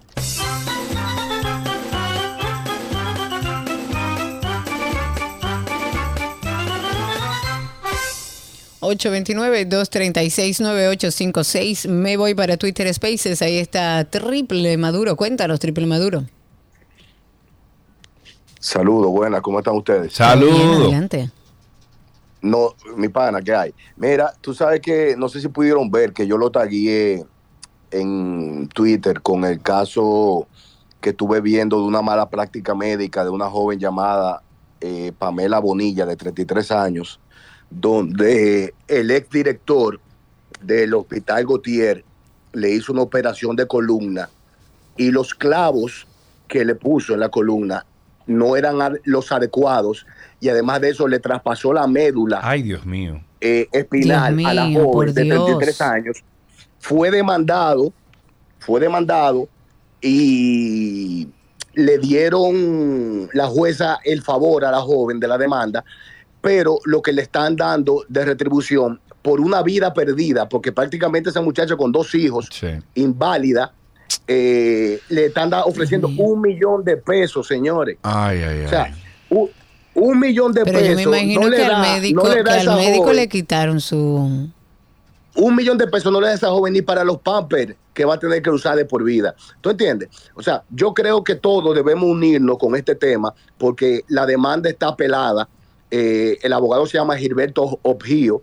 Eh, sería bueno que se, que se comuniquen con él si pueden para apoyar a esta joven porque realmente eh, eh, yo quedé devastado cuando vi la historia de esta muchacha. Qué barbaridad. Gracias por eso, Triple Maduro, 829-236-9856. Vamos a hablar sobre mantequilla en lo que ustedes van llamando al 829-236-9856. 829-236-9856. Sobre el caso mantequilla, el juez de instrucción de Monteplata aplazó para el próximo 5 de julio la revisión obligatoria de la medida de coerción a Wilkin García Peguero, a.k.a. Mantequilla, acusado de a decenas de personas en Sabana Grande de Boyá, de esa provincia. El abogado Moisés Fontanilla explicó a un diario local que la decisión fue tomada para revisar en, en conjunto perdón, con el conocimiento de la audiencia preliminar y la acusación. Mantequilla, a quien el 16 de diciembre del pasado año 2022, la jueza de la Oficina Judicial de Servicios de Atención Permanentes de la provincia de Monte Plata eh, impuso seis meses de pri- prisión preventiva como medida de coerción para ser cumplida en el centro penitenciario de Najayo Hombres. Acudió este jueves a los tribunales en busca de que le sea variada la medida por una menos gravosa. Ahí tenemos a través de Twitter Spaces a Patricia. Cuéntanos, Patricia, adelante. Patricia, habilita tu micrófono para que podamos escucharte a través de Twitter Spaces. Vamos a darte un tiempecito. Buenas- Ahora buenas sí. tardes. Cuente usted. Gracias. Es para hacer dos felicitaciones. La número uno es al pueblo de San Pedro de Macorís, que está en sus fiestas patronales hoy. Sí, señor. Y la otra es a la señora María Charles, alias Morena, que es la mamá del pelotero Domingo Germán, por su juego perfecto que hizo, primer dominicano que hizo. Ah, sí. María Charles, sí, María Charles fue asistente de mi hermana en la casa durante 20 años. Ay, mira, qué lindo. Sí, sí. Es cuanto. Genial, Patricia, muchísimas gracias. 829-236-9856. Ahí tenemos otra llamada. Sí, tenemos en la línea a Renzo. Renzo, buenas tardes, adelante. Buenas tardes, Sergio, Karina, ¿cómo están? Estamos bien, Renzo, cuéntanos. Bien, quiero invitar a, bueno, a todo el país, no solo a la gente de Santiago del Cibao, a que vaya esta noche al Gran Teatro del Cibao a la clausura del Festival Teatrapo 2023 con la obra acumulada dirigida por Ingrid Luciano. Ok. Eso repite la fecha, ¿eso es cuándo? Ya. Eso es esta noche a las 8 y 30 en el Gran Teatro del Cibao, la clausura del Festival Teatrapo 2023 con la obra acumulada dirigida por Ingrid Luciano. Esta noche a las 8 y 30 en el Muy Gran bien. Teatro del Cibao. Muy bien, muchísimas gracias por esa información. El teatro, señores, el teatro es mágico. No se lo pierdan. sí. Ahí sí, sí, sí, sí. Ahí tenemos a Enrique en la línea. Buenas tardes. Señores, muy buenas tardes para Celio y Karina. Hacía mucho que yo no llamaba, pero siempre estoy en sintonía con ustedes. Y para nosotros un Muchísimas placer gracias. que siempre estés en sintonía, siempre ahí gracias. atento. Cuéntenos. Y también un colega suyo siempre está en sintonía con este prestigioso programa. Se llama Rubén Quesada. Ah, Rubén, muy bien. Muy bien, Rubén, un Le abrazo para usted. es- le encanta este programa. Qué bueno. Ah, Don no. Dígamelo, señor. Oiga, a veces los problemas, la gente son los que se buscan sus problemas. Sí. ¿Por qué? Si hay una zona peligrosa, señores, aténgase a cruzar por ahí. Pero si usted sabe que ahí hay peligro, entonces van y cruzan. Don Enrique, y, y usted se está refiriendo a la calle esa detrás de, de la embajada que mencionamos? Sí, exactamente. Pero y entonces, don Enrique, ¿y, y cómo llega la gente a su casa? Porque, por ejemplo, Karina y yo vivíamos por ahí, teníamos que pasar por ahí todos los días. Y es la única vía para llegar. ¿Qué hacemos? Sí, obligado, no hay otra vía. Obligado, no, hay otra, forma. vía. Bueno, pues eso está raro entonces. Eso está raro, Enrique, sí. Imagínate usted. Gracias.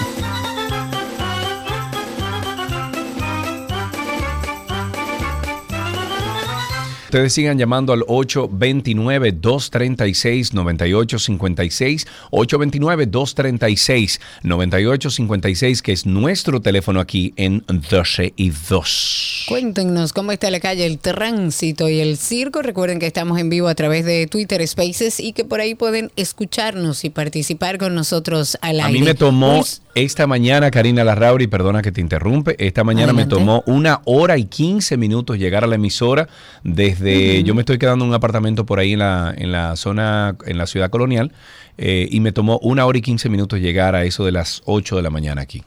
Y ayer yo en un tramo de seis cuadras más o menos me tomó alrededor de 45 minutos, igual como una hora, porque estaban asfaltando Arroyo Hondo en toda la zona, por detrás ahí, por, de- por los lados de la casa, a las 5 de la tarde. oh, bebé. En Arroyo Hondo. Oh, bebé. Qué lindo, ¿no? Yo no ¿Qué ibas a decir? ¿Qué ibas a decir como te interrumpí?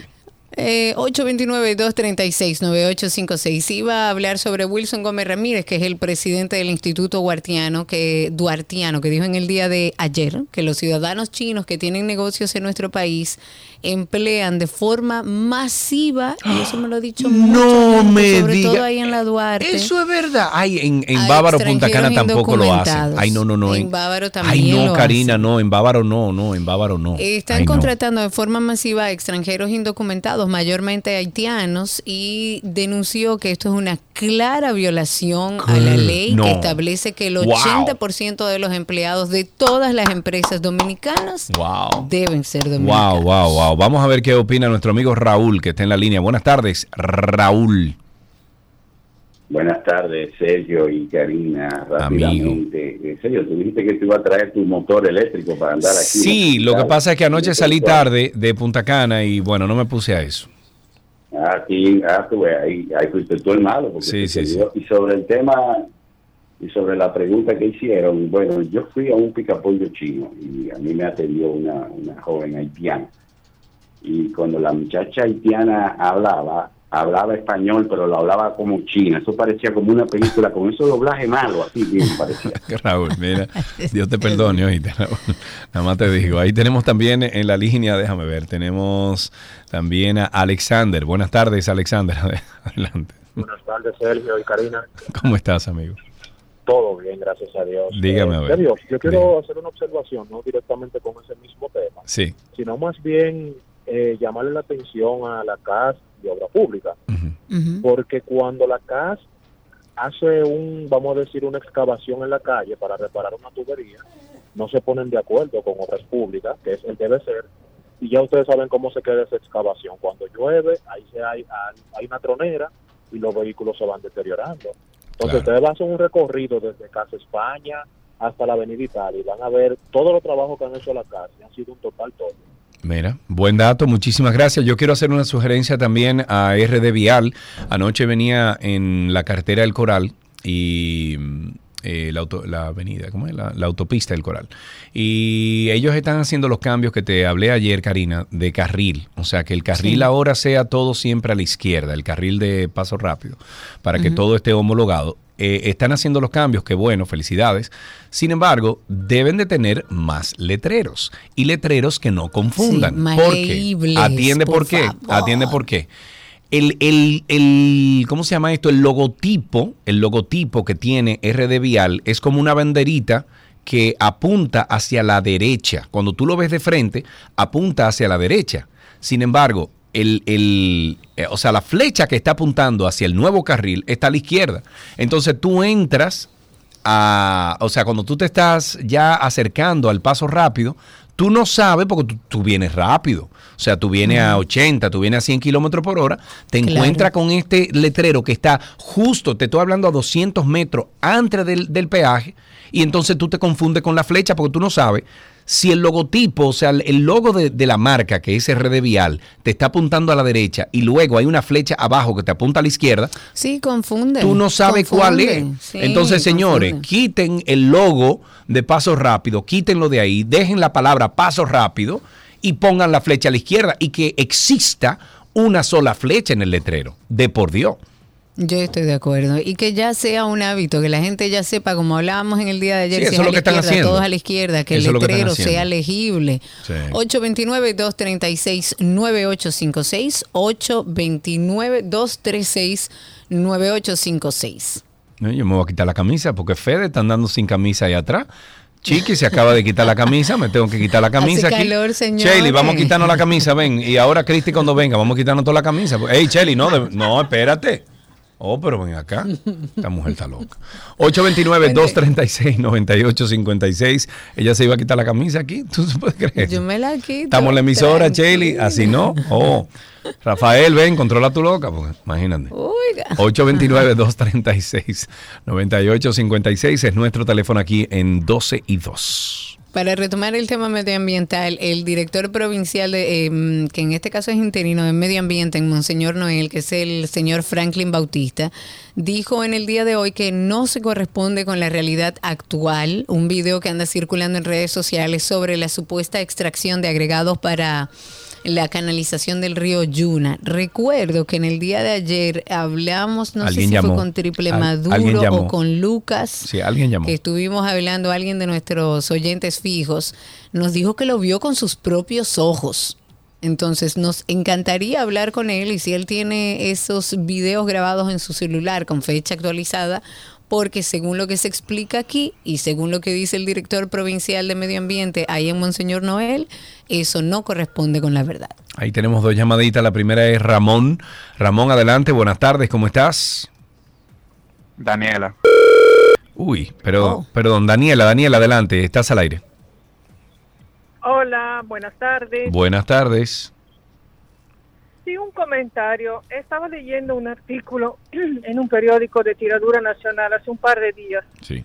sobre una joven empresario quien estaba tratando de dar de mandar un mensaje positivo a las personas que se enfrentan a desafíos que pueden lograr mucho en la vida. Eh, sin embargo, el relato cuenta que a los 11 años esta, esta joven empresario eh, fue seducida por un hombre y quedó embarazada.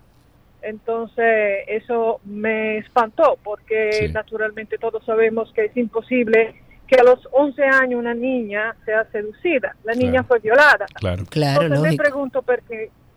Gracias.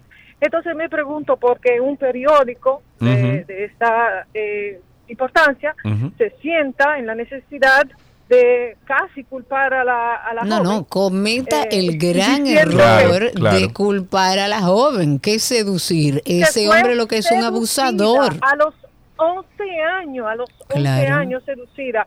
¿Cómo, se, ¿Cómo permitimos esos artículos? Sí. ¿Y cómo permitimos ¿En qué esa periódico fue eso? ¿En qué periódico fue que salió? ¿Se puede mencionar? Sí, claro. adelante. El listín Sí, fue en el. Y déjame decirte que nuestra amiga... fue la periodista. Eh, nuestra amiga Miralba, Miralba Ruiz eh, hizo un comentario eh, similar al que está haciendo nuestra amiga Daniela, que ha llamado aquí. Eh, Mándame por favor, Cristi, ese enlace, porque la- lamentablemente es así. Eh, a, a esas niñas no las seducen, la, La violan, la abusan. violan, la violan. La violan, es una menor de edad.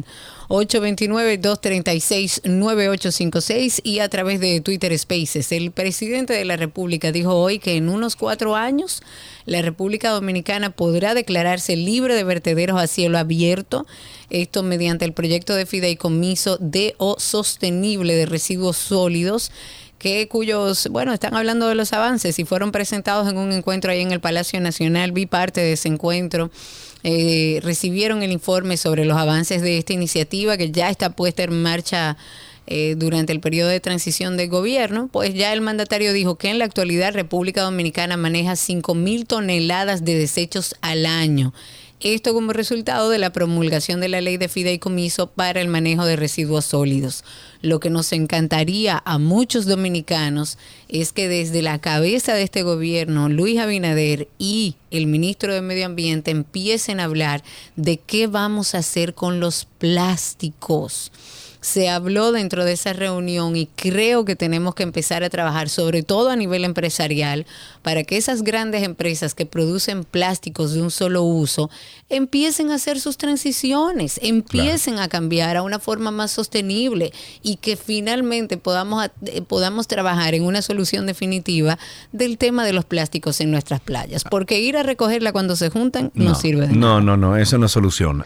829-236-9856, nuestro teléfono aquí en cabina. El director de la OPRED informó que los primeros seis vagones para la ampliación de los trenes de la línea 1 del metro de Santo Domingo llegarán el 9 de julio próximo. Rafael Santos Pérez dijo que los seis vagones que ya salieron de Barcelona, España, se sumarán a dos trenes que tendrán capacidad para transportar poco más de mil pasajeros y se espera reducir las largas filas que se forman en la línea 1 en horas pico.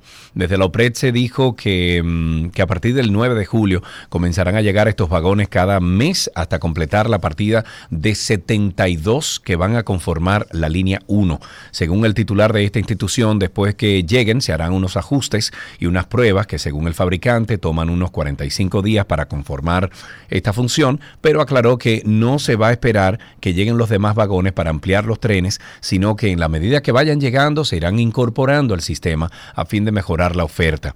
Las ampliaciones de las estaciones eh, aéreas ya están preparadas desde diciembre del año pasado. Me encanta escuchar esto, Karina, porque eh, si hay gente, si hay mucha fila, quiere decir que se está usando más el tren, Claro, quiere decir que tenemos un transporte más eficiente y me encanta la idea de conectar a Santo Domingo con Santiago con un tren por igual. Y me encanta la idea de conectar Santo Domingo del aeropuerto de las Américas con un tren también, para que se Yo acabe el relajo. Todo lo que sea movilidad compartida y que empecemos a sacar los carros individuales de la calle, que usted si quiere tener un carro privado lo tenga, pero que en su día normal tenga un transporte público lo suficientemente eficiente y humano Yo esta para mañana, a sus puestos óyeme, de trabajo. esta mañana yo iba a empujar literalmente con mi auto, iba a empujar un carro público delante de mí que me tenía no, no hay forma. harto. Cansado. No, no, no, harto. De verdad lo pensé. De verdad lo pensé, lo pensé. Ahí teno- tenemos en la línea a José. Buenas tardes, José, adelante. Tu pana. Tu Hey, pana José, de- cuéntanos. De, de rápido y furioso, digo de paso rápido. Cuéntamelo. ¿Te resolvieron? ¿Te mandé la información? Me resolvieron. yo Ay, me pero resolvieron, mira ahí, José, fin. tú no ves. Bendito sea Dios. Esa es la Ya- idea. Ya, no le vamos, Karina, Karina, ya no le vamos a decir defensor de rápido. No, no, Eh, no. no, no, lo pero no, mira, como él dice. mira, óyeme algo, José. Lo que pasa es que Karina y yo hemos aprendido aquí que sí tenemos muchísimas deficiencias, pero hay veces que uno tiene que darle un empujoncito. Entonces, como tú tenías ese, ese tiempo, Pero pero bueno, ojalá y que el servicio sea así para todos, Ayúdame. viejo. Mira, y tú no tienes un telefonito ahí de, de, de las casas, porque yo llamé el día 2 de marzo para que me trajeran un camión de agua. Está pidiendo demasiado estoy esperando. No me digas. ¿Y dónde, en qué sector es eso, José? Oye, oh, en Don Gregorio de Pantoja. Ok. Y nada más dicen de que eh, estamos procesando su solicitud. Oye, del día 2 de marzo. Estamos, Dios mío.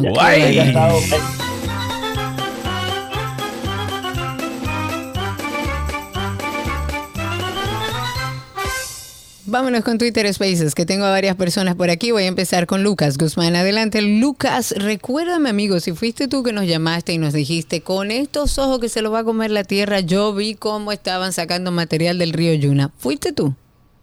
Eso es correcto, Karina, eso fui yo. Y entonces, ¿por qué Pero- dicen pero que eso no mira, corresponde con la actualidad?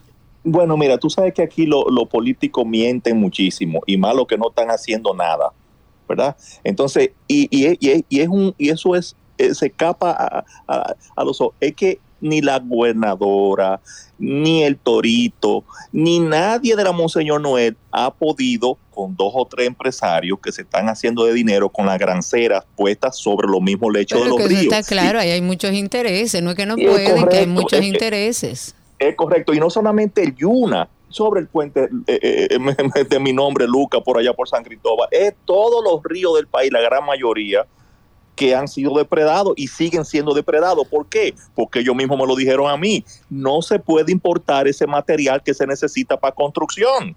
Así que no le importa que nos quedemos sin agua porque no vamos a tener que importar el agua. Y Tanto así es que, habla el presidente del agua. Pero déjame hacerte una pregunta. ¿Por qué tú no cargas esos videos y dices responsablemente, fui yo que lo vi con mis ojos y estos videos son míos? Es mentira Claro. que esos videos no corresponden con la verdad porque alguien tiene que desmentirlo. Uno, porque no tiene el material hecho por uno. No, porque mira, yo hice un par de videitos eh, no profesionales, ¿verdad? De los camiones que estaban saliendo de ahí. Pero no, am- ¿cómo te digo? Yo soy una, un, pequeño granito para yo. Usted es un eh, ciudadano dominicano. No, pero usted es ciudadano Yo- yo- dominicano, pero, pero yo amigo. no me voy a embarcar en, en una discusión con un director provincial No, sobre, claro, algo, sobre, algo, sobre algo que se sabe, sobre algo que está ahí a la vista de todo el mundo. Todo el mundo pasa por ahí todos los días y lo ve. Y el mismo presidente lo sabe. Y el que está ahí en medio ambiente, Seara Hatton, también lo sabe. Entonces, ¿quién es que está cogiendo cuarto? Mm. Para beneficiar a, uno- a dos, a dos o tres. Porque ah, eh, eh, algo, algo tiene que suceder. Ah, no se puede importar material, hay que sacarlo de los ríos. Entonces, que se destruye el país. A nadie le importa. Y de eso se trata, Karina. Así Qué es.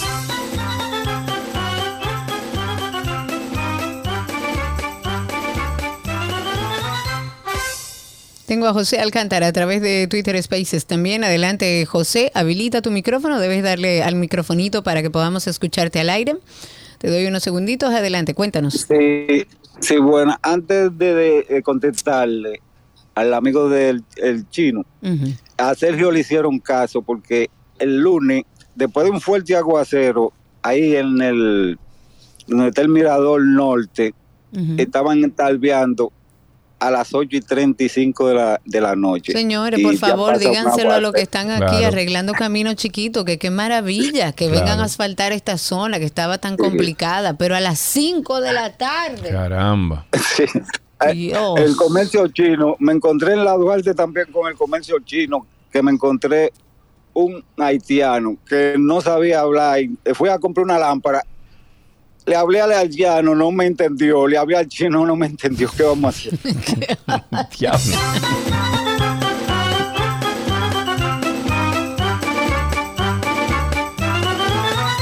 Lo grande es que esos chinos venden de todo, Karina. Tú entras y Pero yo. eso es, óyeme, yo Mira. tengo amigos que son comerciantes en la Duarte Sí. y ellos me han hecho historias. Uno no generaliza, no significa que todos los No, eh, claro. asiáticos, chinos, japoneses, quien quiera que tenga un negocio, hace lo mismo. Ahora, ahí en la Duarte es muy común.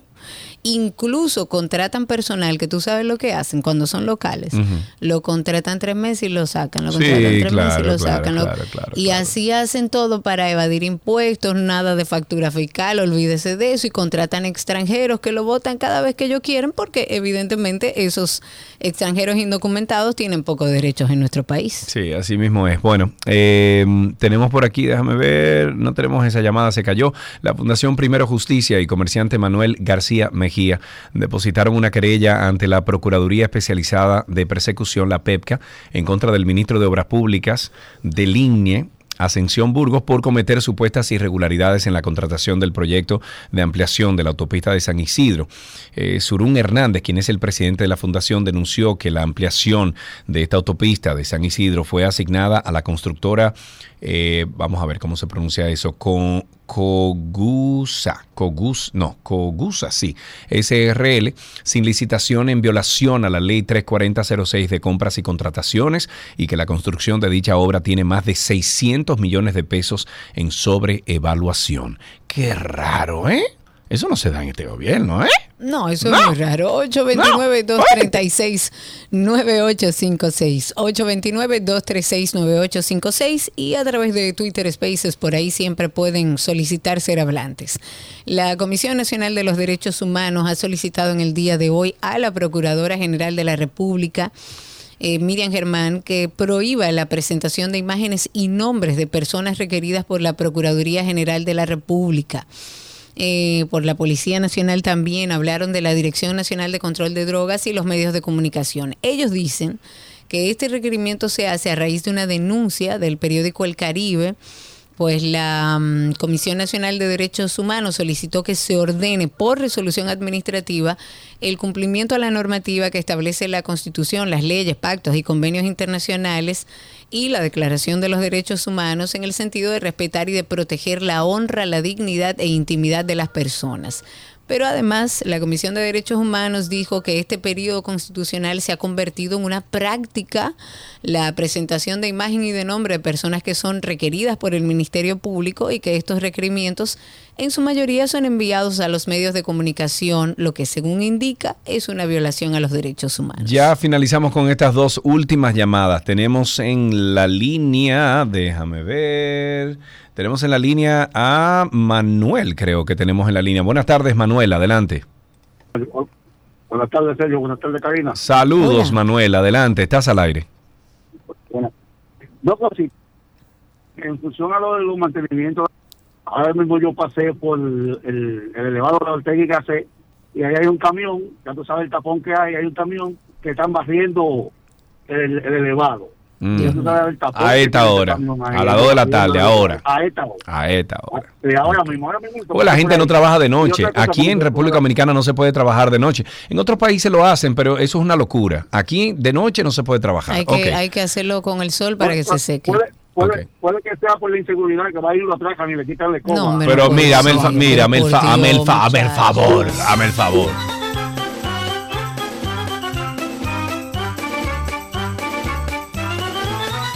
Tenemos una última llamada. Está Tales ahí con nosotros. Buenas tardes, Tales.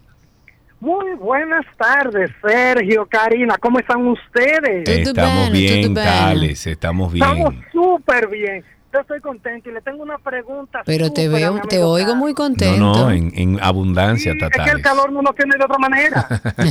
Está bien. Cuéntanos, Tales. Sergio, Mm. yo quiero que tú me digas, ya que nosotros estamos tratando, eh, háblate con, con Hugo Veras de este asunto, por favor, tómalo en serio. Ya que queremos controlar el tránsito y ese tipo de cosas, y tú estás pegado con ellos. Yo quiero saber, cuando se empiece a normalizar todas las idiotas que ellos tienen con relación al tránsito, ¿qué vamos a hacer con las guaguas de la policía Bueno. que no tienen placa, que no tienen luces, que no tienen nada? ¿Las vamos a fiscalizar igual? No.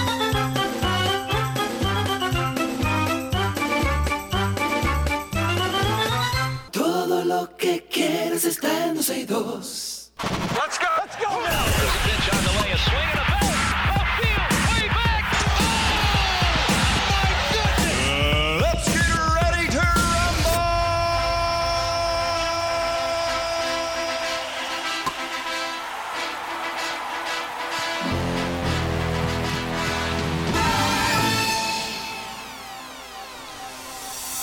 Estamos en Noticias Deportivas, arrancamos con béisbol. El derecho de los Yankees de Nueva York, Domingo Germán, lanzó el juego perfecto número 24 en toda la historia de las grandes ligas, retirando a todos los bateadores de Oakland en una victoria de 11-0 sobre los Atléticos. Con esta hazaña, el beisbolista se convierte en el primer pitcher dominicano en lanzar un juego perfecto y nadie se lo va a poder quitar por el resto de la vida. Se trata del primer juego perfecto desde el que, déjame ver, se realizó en Seattle Mariners. Félix Hernández lanzó uno contra los Tampa Bay Rays el 15 de agosto del año 2012. Hubo tres esa temporada, pero ninguno desde que Germán terminó con el primer juego sin hits en las mayores de este año. Felicidades para Domingo Germán. En básquetbol, el jugador de básquet, Nikola Vucevic, se queda con los Chicago Bulls. La extensión del contrato del jugador de 32 años tiene un valor de 60 millones durante tres años. Según algunos portales deportivos, eh, Vucevic promedió 17.6 y 11 rebotes, rebotes con Chicago la temporada pasada. La primera vez que jugó los 82 partidos durante su carrera de 12 años. En- y también fue la Perdón. segunda temporada completa del centro con el equipo, luego de ser adquirido de, por Orlando Magic a mediados de la temporada 2020-2021 de la NBA. En fútbol, República Dominicansky debutó contra, bueno, con derrota, debutó con derrota 2 por 0 ante México, güey, en el fútbol de los Juegos Centroamericanos y del Caribe San Salvador 2023 ayer en la noche en el estadio Las Delicias de la ciudad de Santa Tec- perdón, Santa Tecla.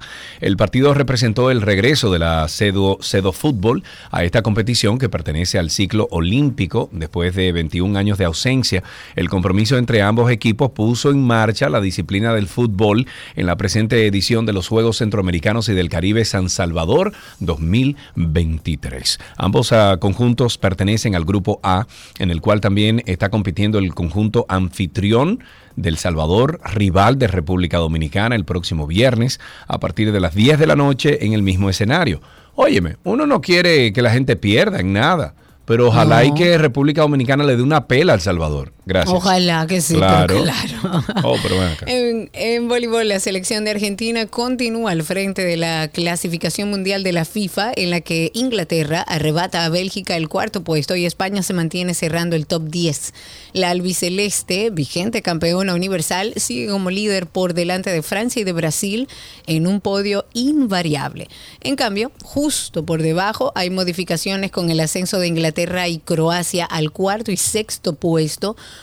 con lo que relegan a Bélgica y Países Bajos a la quinta y séptima plaza. Italia, Portugal y España cierran el top 10, al que se acerca Estados Unidos, reciente ganadora de la Liga de Naciones de la CONCACAF, que supera incluso a Suiza. México también sube una posición, rebasa a Alemania y se instala decimocuarta. Uruguay, Colombia y Perú siguen en los puestos 16, 17 y 21 respectivamente. Chile baja al 32, Costa Rica al 42 y Ecuador sube al 40. Me voy a gimnasia. El gimnasta dominicano Audris Nin Reyes se alzó ayer con la medalla de oro. Felicidades en las competiciones de saltos de los vigésimo cuartos Juegos Centroamericanos y del Caribe en San Salvador. Nin Reyes alcanzó un puntaje de 14.375, superando así al representante de Cuba. Ah, él se llama Joandri Villaverde. 14.104 era la puntuación y al mexicano Fabián Luna, quien finalizó con 13.925 puntos. Para el nativo de Tamayo fue su tercera medalla en la presente versión de los Juegos tras conquistar la tarde del pasado lunes la presea de plata de la modalidad todo evento all around y el martes se llevó el bronce de modalidad salto del potro. Eso quiere decir que Audrix tiene oro, plata y bronce. Normal, así tranquilo. Antes de finalizar deportes, recuerden nuestro podcast de Karina y Sergio After Dark. En Karina y Sergio After Dark nos hemos dado la tarea de investigar sobre uno de los riesgos asociados a la colocación de prótesis mamarias y es la enfermedad de implantes mamarios Breast Implant Illness. Sufrir de estos síntomas obviamente merma completamente la calidad de vida de la paciente y la pone en una situación muy, muy difícil. Tenía muchos problemas estomacales, rashes en la piel, fatiga constante, ansiedad, hasta depresión sin razón ni sentido, solamente como que me sentía tumbada porque sí. Testimonios alrededor de esto que son desgarradores y que hablan de que realmente luego de sacarse el implante han podido vivir su vida de una forma más óptima. Porque mi cuerpo a gritos me estaba pidiendo que por favor le diera tregua. No tenía ya cómo más decirme que no quería tener esas dos bolas de plástico entre mi corazón y mis pulmones. Karina y Sergio After Dark. Karina y Sergio After Dark en todas las plataformas de podcast. Busquen en Google Karina y Sergio After Dark y voilà. Hasta aquí, deportes que llegan a ustedes gracias a Vita Salud, la tienda de las vitaminas y la nutrición deportiva, y gracias a Gatorade, nuevo empaque Gatorade de 500 mililitros. Let's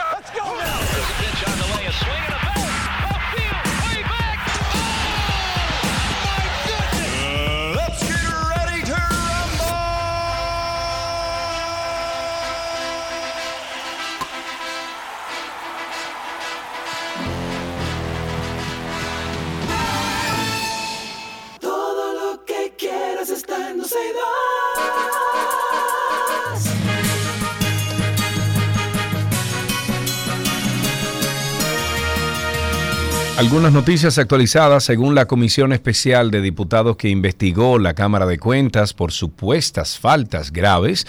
El actual Pleno ocultó delicadas auditorías, alteró actas y usurpó funciones dentro de la misma entidad. Ok, esto se extiende. Dice aquí que los detalles de las acusaciones los dio el presidente de la Cámara de Diputados, Alfred- Alfredo Pacheco, quien sostuvo que las faltas son calificadas como graves y que son merecedoras de ser enfrentadas y debatidas en, el juicio en un juicio político, como lo recomendó la comisión. Pacheco dijo también que en la Cámara de Cuentas se hicieron importantes auditorías que fueron guardadas por algunos miembros de la institución con el fin de ocultarlas. Además, reveló que en la Cámara de Cuentas se hacían nombramientos y reveló de, mm, eh, bueno, rele- relevo de personas de, de forma irregular y sin consultarlo con los demás funcionarios que dirigen la entidad, como confirmó la comisión. Entre los mismos miembros titulares también hubo usurpación de funciones porque, como explicó Pacheco, cuando el presidente de la Cámara de Cuentas cerraba una sesión, otros miembros abrían otra sin su consentimiento. La Ay, mi país, caramba. distrito. Bueno, la alcaldesa del Distrito Nacional, Carolina Mejía, y el alcalde de la ciudad de Kingston, Jamaica, el senador del Roy Williams, firmaron un acuerdo de hermandad. El objetivo, estrechar lazos de cooperación entre ambas ciudades, intercambiar buenas prácticas y experiencias significativas para el desarrollo de los municipios. La Cámara de Diputados aprobó. Perdón.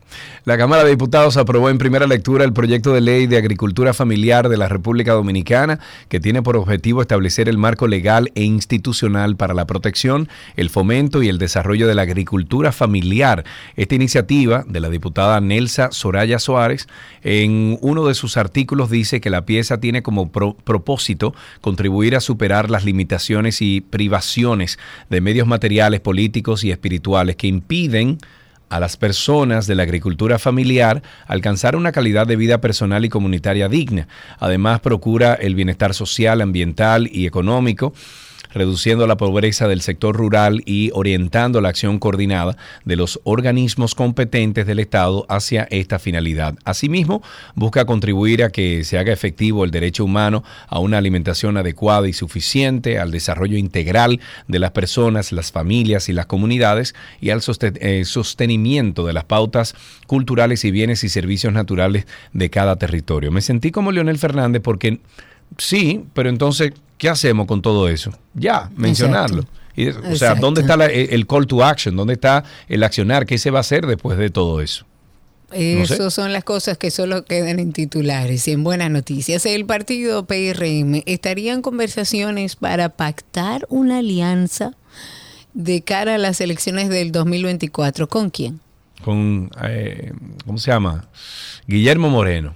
Con Alianza País y su presidente Guillermo Moreno. Ya las conversaciones se dan en momentos en que el PRM está buscando conformar, como todos los partidos, una gran alianza electoral. Informaciones que son extraoficiales dan cuenta de que ha- hay una posible o hay una posibilidad de alianza entre el PRM y al país que se haría a través de una negociación que implicaría un, car- un cargo al Congreso Nacional. El Ministerio de Trabajo, en su función de intermediario de las empresas que necesitan cubrir sus vacantes disponibles, invita a las personas interesadas a participar en la Feria de Empleos que se realiza este viernes 30 del mes en curso para cubrir unas tre- 767 vacantes. La misma se enmarca dentro de la ruta del empleo de RD Trabaja y cuenta con la participación de la Fundación Salesiana Don Bosco, también Juventud, Supérate, Promipyme, etcétera. De acuerdo al comunicado, la feria se realizará en la dirección regional del Infotep, ubicada en el kilómetro seis y medio de la autopista Duarte. La feria se llevará a cabo de 9 de la mañana a 3 de la tarde. Y el Sistema Nacional de Movilidad Escolar en nuestro país empezará su implementación de cara al nuevo año escolar y de acuerdo a los datos en el Gran Sa- Santo Domingo se establecerán tres rutas con aproximadamente 20 autobuses que van a beneficiar a más de 35 mil estudiantes. Esta información ya fue confirmada por el director distrital del Distrito Educativo 1502. Se hizo en un acto con la finalidad de consultar a diferentes sectores sobre esta iniciativa, donde además presentaron la cantidad de rutas, de frecuencias eh, levantadas por ingenieros eh, que se han hecho hasta el momento. Entre los sectores que serán impactados se habla de los Guandules, La Ciénega, María Auxiliadora, Simón Bolívar y otras comunidades vulnerables del Distrito Nacional. El incremento en el precio de la canasta básica generó este jueves quejas por parte de los comerciantes y consumidores de Santiago, quienes solicitaron al gobierno dominicano colaborar con los productores para resolver esta situación, ya que los salarios no son suficientes para cubrir las necesidades básicas. Hasta aquí estas informaciones del mundo, noticias del mundo. Y de, bueno, nos concentramos aquí en República Dominicana en realidad.